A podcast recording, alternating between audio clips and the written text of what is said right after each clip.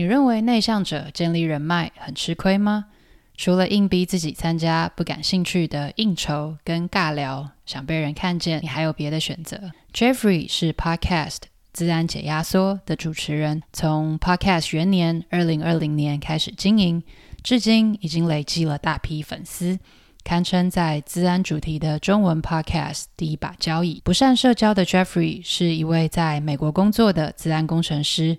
有感于资讯安全的重要性，希望可以用最好理解的方式帮助大家更了解资讯安全，也更懂得保护自己。意想不到的是，录制自安解压缩却成为一种独特的方式。展示他的专业和热情。他透过 Podcast 访谈，意外认识一票自安圈大咖，其中包括数位发展部政务委员唐凤。经营自安解压缩，Jeffrey 不止造福听众，建立大量自然人脉，也为自己树立起专业形象。让我们听听他的故事。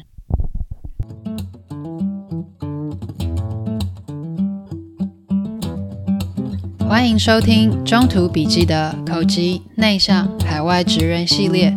这个系列专门探索有海外工作经验的内向者或口吃者的故事。我是中中。你是否曾经梦想出国探索未知的世界，但却因为种种原因而未踏出那一步？踏出舒适圈，挑战自我，从来都不是一件容易的事。中途笔记将为你带来一系列过来人的经验分享，深入访谈那些曾经因为口疾、内向或者各种理由感到不自信的人。他们将和你分享如何克服未知，在不确定的环境中找到方向，以及发展出自信跟勇气的真实故事。无论你是因为害怕自己不够优秀，或者是不知道如何迈出下一步。让这些故事陪你征服心中未知，穿越陌生土地，发现更好的自己。准备好了吗？那我们开始吧。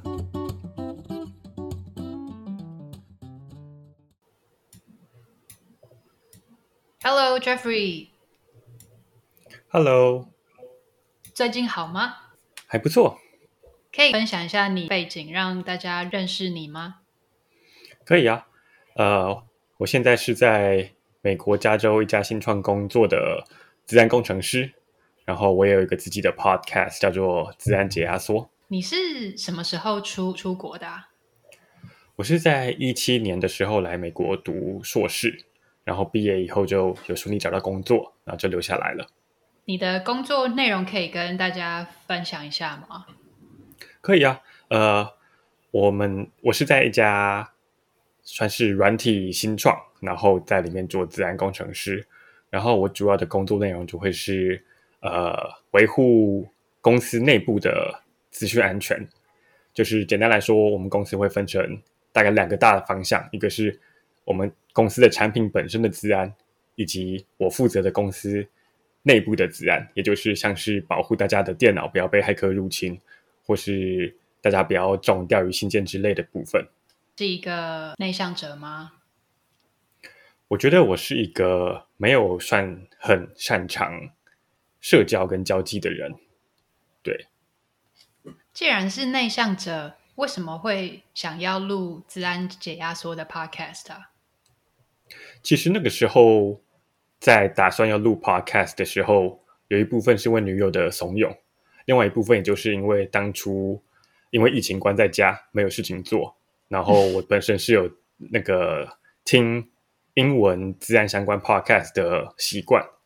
然后那时候是有注意到台湾在这个方面完全没有自然相关主题的 podcast，然后就想说是不是可以用自己的专业来分享一下，告诉大家怎么保护自己之类的。然后再加上那个时候刚好是台湾地区 podcast 崛起，就是有很多新的创作者出现，像是古癌啊那几个大的 podcast。Podcaster 都是那个时候开始做 Podcast 的，所以算是有点跟上潮流。还蛮好奇，说像这种资讯类比较偏硬东西了，要我们用听的是来传播。嗯哼，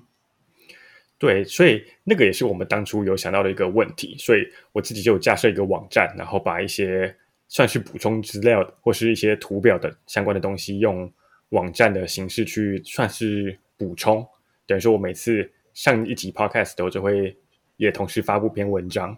然后文章文章内容就会是 podcast 大概的总结以及一些补充的内容，这样，所以就会算是有一个辅助的方式去补足一些比较难用言语表达出来的部分。当你在做 pod podcast 的时候，你都怎么决定这一这一集要讲的主题啊？呃，会有几个大方向。呃，第一个是时事，像当当下有没有发生一些比较大自然相关的问题，或是有些可以讨论自然层面的部分的事情之类的。然后再来的话，就是我对自己自然解压缩这个 podcast 的目标设定是说，可以让长辈都听得懂。他们也都可以了解怎么保护自己的一个教教育性 podcast，对，所以说我没有计划要到太 technical 的内容，我都是主要在教大家怎么保护自己的部分，所以我其实就是自己会算是分享我自己怎么保护自己，这样子来在不同的层面上，每一集大概十到十五分钟左右的长度来把它。就是整个我自己在做的事，然后切成很多块分享给大家这样子的概念。节目推出到现在应该也已经两三年了吧？你有什么收获吗？其实我觉得蛮多意外的收获，因为我当初做这个 podcast 单纯就只是好玩，我没有期望会得到任何东西，但是我觉得我算是意外的从中得到蛮多东西的，比如说。像得到很多人的帮助，像我很常会邀请别人来上 podcast，然后几乎没有被拒绝过。这包含一些在美国资安的前辈，然后也包含像台湾之前有邀请过唐凤之类的，所以我都会觉得很荣幸，大家会愿意支持我一个 out of nowhere 的 podcaster 就对了。然后除此之外，我觉得也算是透过这个 podcast 认识了一些台湾自然圈的人。然后间接的跟台湾的自然圈搭上线，因为我呃在台湾都是在读书的阶段，我台在台湾没有工作过，所以其实都没有跟台湾业界的人有任何的接触。然后是来美国以后才开始踏入自然圈开始工作，所以在在那之前，我跟台湾其实算是没有任何的联系，或是跟台湾自然圈的部分没有任何的联系。然后是间接的透过 Podcast，然后认识的不少台湾圈子内的人。然后事后也都会有曾经像是他们如果来美国参加 conference，那我们也都会约见面吃饭之类的，保持联系这样。所以这个对我来讲算是一个蛮呃预料之外的收获。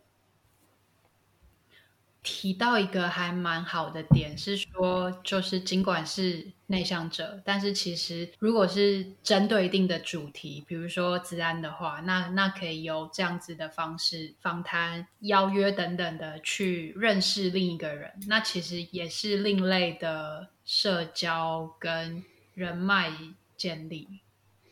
对，因为其实我觉得我很多时候在工作上。如果我是要跟别人讨论工作相关的东西，我觉得我在沟通上就比较不会有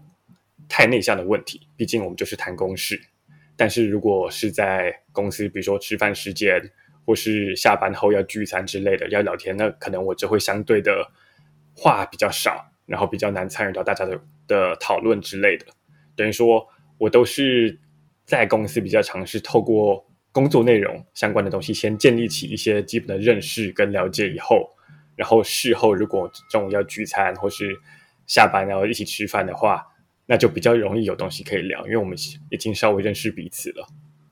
职场上面认识人的方式就不会说是一般，比如说可能一些 after work drink，然后就可以突然聊起来这样，反而是借由工作上在合作的时候，然后第一次去接触搭上话。然后之后再慢慢发展出友情。没错，而且我觉得像在美国这边，我会跟 local 的同事会有一个隔阂，就是在于说他们在这边长大，他们从小看的电视、看的电影都都跟我们不一样。即使是一样的电影，我们知道是中文的电影名称，他们知道的是英文的电影名称。所以当他们在讨论这个电影的时候，其实我会没有办法第一时间接上线，我可能要等他们聊了五分钟才会发现说。哦，原来是这部电影，我其实也看过，我其实可以参与聊天的，只是我前面都不知道。这个部分其实就很难去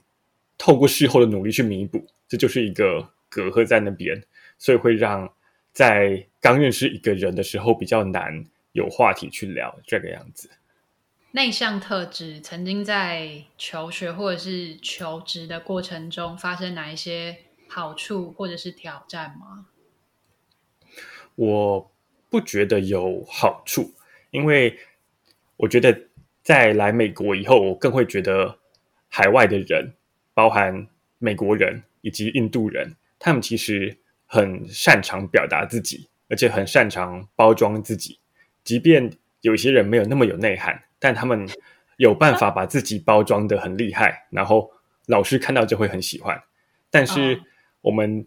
亚洲人，包含像台湾、中国、日本，我们就相对比较内向、比较保守，然后我们就比较不擅长表达自己。所以，即便我们有一个八十分的东西，但我们表现的像是六十分，但别人可能只有五十分，他们可以包装的像九十分。所以，其实这个就会从不管是上。就学就学途中，老师眼中，或是在上班过程中，老板眼中，其实都会有一个差距在，就是他们在没有真的了解我以前，会看不到我的才能之类的。所以我觉得我在来美国发现这件事以后，其实有算是不断的在强迫自己要去，比如说上课举手发言，或是在不同场合要多想办法表达自己，然后。虽然说我在这边已经五年多，快六年，但我觉得我这个部分有进步，但还是其实蛮不足的。但这算是得，就是蛮多亚洲人的通病，我觉得就是我们都得一起努力的地方。关于逼自己上课要发言，嗯、我以前因为我的硕士是是在法国拿的，那我当时是真的会用一个记录表去记录，说我今天哪一堂课。有说话跟没有说话，嗯哼，就是已经会逼自己到这样子的程度了，不然的话，实在是会变成像一个很没有存在感的人。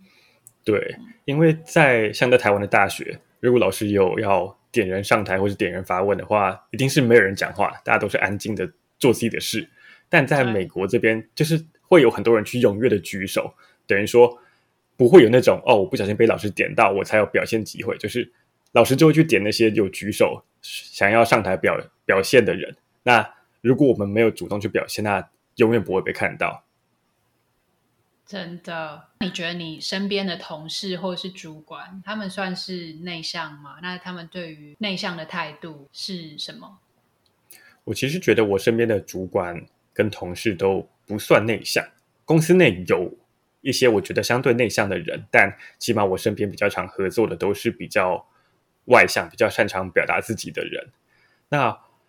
其实我在公司现在这个公司有收过不止一次的 feedback，就是说他们觉得我是有内涵的人，会希望我可以多在 meeting 上多表达、分分享自己的想法。然后我的自己老板也有跟我提过不止一次这件事，等于说，我觉得好处就是说他们有看到我的价值，但缺点就是我还没有。那么擅长表达我自己的价值，等于说，他们因为有那个耐心跟时间，愿意去看我，才发看得到我的价值。如果是一些在一些其他的场合，如果他们没有那些机会的话，那我可能就会直接被忽视，或是直接在竞争中被淘汰。等于说，这也是我自己需要再去更加努力的地方。关于这一点，其实我慢慢也看见，除了内向跟外向之外，他。隐藏的一个算是文化习惯吗？就是我发现说，像我人现在在澳洲嘛，那么对于、嗯、呃工作上，比如说开会没有表达意见这件事情，可能对于华人的感觉会把分内的事情做好。但我有发现说，哎，一样分内的事情做好，这样的事情放在澳洲，其实给澳洲人是另一个。感觉就是对于他们来说，他们反而会觉得说：“哦，所以你不积极参与，至少门前雪，对于你以外的事情，你没有很在乎。”那反而会因为这样子而去质疑说：“那你有没有一些领导的潜能，或者是你够不够融入？”所以他们会比较讲究团队。嗯，我蛮同意的。像是我们公司，就是我们 team，就是每个礼拜会有 team meeting，然后大家会报告大家在自己要这个上个礼拜做了什么之类的。然后我很常就会觉得说，我的美国同事就只是做了一些小杂事，但他们可以讲的头头是道，好像做了很多事一样。那我自己就会觉得说，如果我是他，我只做这些事的话，我会不好意思拿出来讲。可是从老板的眼中，他就会觉得说，你好像没有做事一样，因为你什么都没有讲，你可能就只有讲一两件事，但你的同事就讲了可能五分钟，他做了怎么各种不同的事，但实际上那些可可能就只是小事，但在老板眼中，那就是会感的感受上会有差异。对于这样子的状况，你有没有开始会做一些调整？会啊，我会想说，我会尽量去学习他们的做法，像是。他们，我会去观察他们是怎么去陈述他们做的事情，然后想办法说，看我能不能，如果以后也有类似的情况，那我是不是可以用类似的方式去包装，让我听起来就很像不像没有做什么事，而是我这礼拜过得很充实，我很忙，每天都加班之类这种感觉，这样。我也会耶，就我到现在是我跟老板玩玩的时候，其实我会有一个。去填说、嗯、哦，所以我要跟老板讲哪些事情，然后这些事情是我觉得就我本来就该做的事啊，就我好像并不需要特别花时间来讲吧。但是直到我发现，哎，其他同事其实真的都会讲，而、嗯、而老板听好像也觉得很开开心，对，嗯、没错。所以这是一个发现，但是同时又会自问说，这样子是不是有点浪费时间？对，就是讲的当下都还是会觉得心虚，说如果被抓包怎么办？但实际上其实根本不会，因为就是你真的是有做那些事，只是你把它包装的比较好听而已，你不是在说谎之类的。所以其实很多我一开始会有的顾虑，其实在多做一几次以后，就会发现其实没有那么难，就是只是一个表达方式的不同而已，并不是说你在说谎或是怎么样。你有一些包装的例子吗？谢谢你的收听，休息一下，不要走开。下一集我们继续和 Jeffrey 聊聊他在美国职场的奋斗过程。